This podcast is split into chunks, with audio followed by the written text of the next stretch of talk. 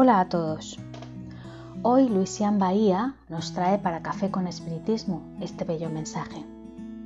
Queridas hermanas, queridos hermanos, la paz de Jesús. Todos piensan que eres la dulzura del Cordero, sin embargo, eres la mayor tempestad que bajó del cielo a la tierra para cambiar la estructura del amor en el mundo. Todos piensan y hablan de tu humildad, y olvidan que eres el guerrero valiente que en, lugar de servir a los hombres, luchas por el Señor de los hombres. Todos exaltan tu renuncia, olvidando tu mayor ambición, que es la conquista del reino de Dios.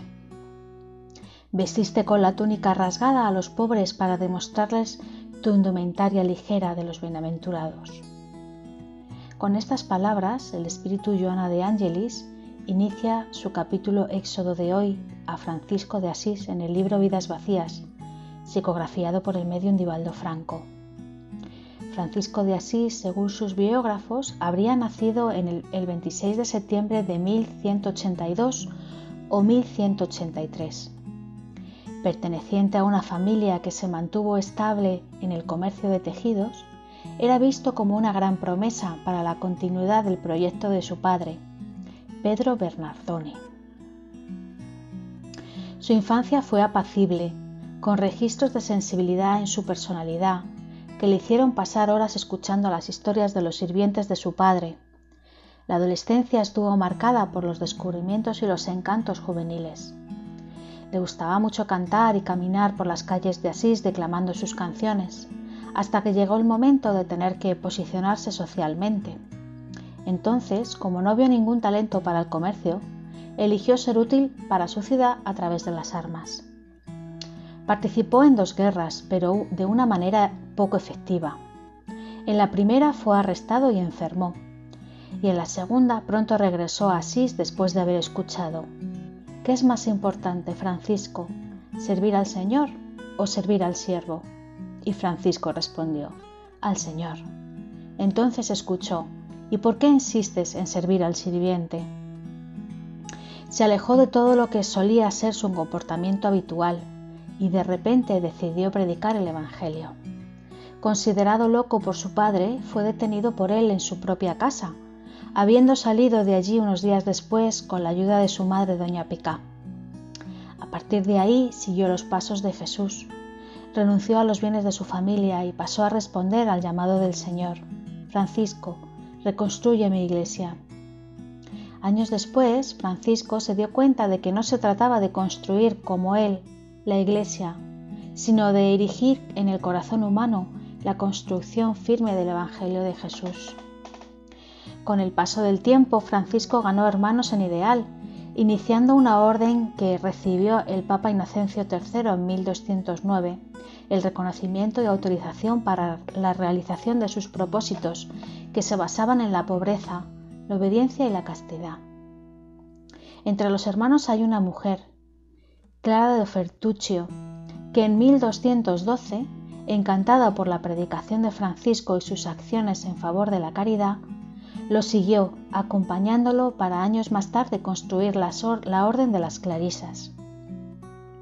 El pobrecillo de Asís pasó por los desafíos de su orden, dejándola en 1220 y dirigiéndose al monte Alberne, donde recibió los estigmas de Jesús y comenzó a vivir hasta su desencarnación que tuvo lugar en la Porciuncula de Santa María de los Anjos en el amanecer del 3 al 4 de octubre de 1226.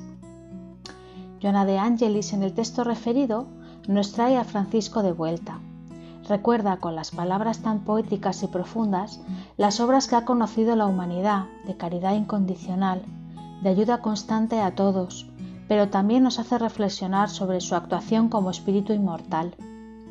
La benefactora dice, su embajador Allan Kardec fue elegido entre los suyos para ayudarnos en la restauración, colocando a Jesucristo en el centro de nuestras aspiraciones más profundas.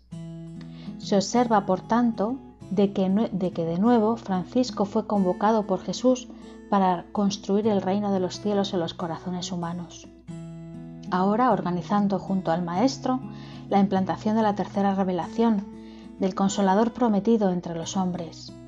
Los prolegómenos del libro de los Espíritus, en primero, el primero en firmarlo San Juan Evangelista, que fue el traje adoptado por Francisco en tiempos de Jesús. Y Allan Kardec, nuestro admirable codificador, es denominado por la venerada como embajador de Francisco de Asís. También tenemos un anuncio del actual espiritual de Francisco, a través de Divaldo Pereira Franco, en el que la institución que fundó en 1947, el Centro Espírita Camino de la Redención, mantenedor de la obra social de la Mansión del Camino, tiene como pilares espirituales a Joana de Ángeles y Francisco de Asís.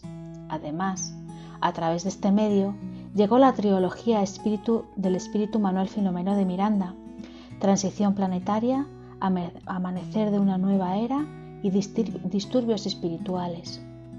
En estos libros, encontrados en la actividad de Francisco activamente los dos primeros y la cita del autor espiritual sobre el regreso del pobre compañero a la tierra, dotándose de cuerpo físico para servir una vez más a Cristo, conduciendo a la humanidad al mundo de la regeneración.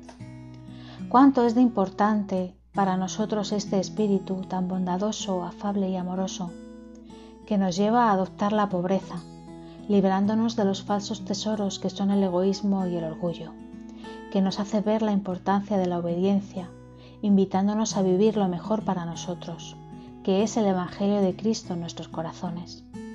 Y es finalmente, y esto finalmente nos enseña a ser castos, porque como dijo Jesús, la verdadera pureza está en el corazón, sin dolor, sin pensamientos infelices. El 4 de octubre en diferentes partes del globo, independientemente de la religión que se procese, o incluso muchos que no tienen religión por, por ser casi unánimamente considerado un santo, Francisco de Asís es recordado y homenajeado, y ciertamente, ante su misericordia y bondad, se acerca a nosotros para bendecirnos y permitirnos el bálsamo de su presencia especial. Entonces disfrutemos de este momento. Nosotros que atravesamos esta tormenta y las luchas de cada día para rezar a su corazón, que es todo ternura y amor, que es todo bondad y benevolencia. Éxodo de hoy, como lo hace la benefactora. Oh dulce Francisco, Levántanos a cantar contigo en los caminos del mundo la melodía de la paz y de la esperanza como tú lo hiciste. Ella es la bella Clara de Asís, firma, tu humilde sierva de siempre, Joana, dolce amore de vita mía. Nosotros, en apoyo de su solicitud, afirmamos sus hermanos que se quedan en la retaguardia, los cambiadores del deber. Viva San Francisco de Asís en nuestros corazones. Con inmenso agradecimiento en el corazón, un gran abrazo y hasta el próximo podcast de Café con Espiritismo.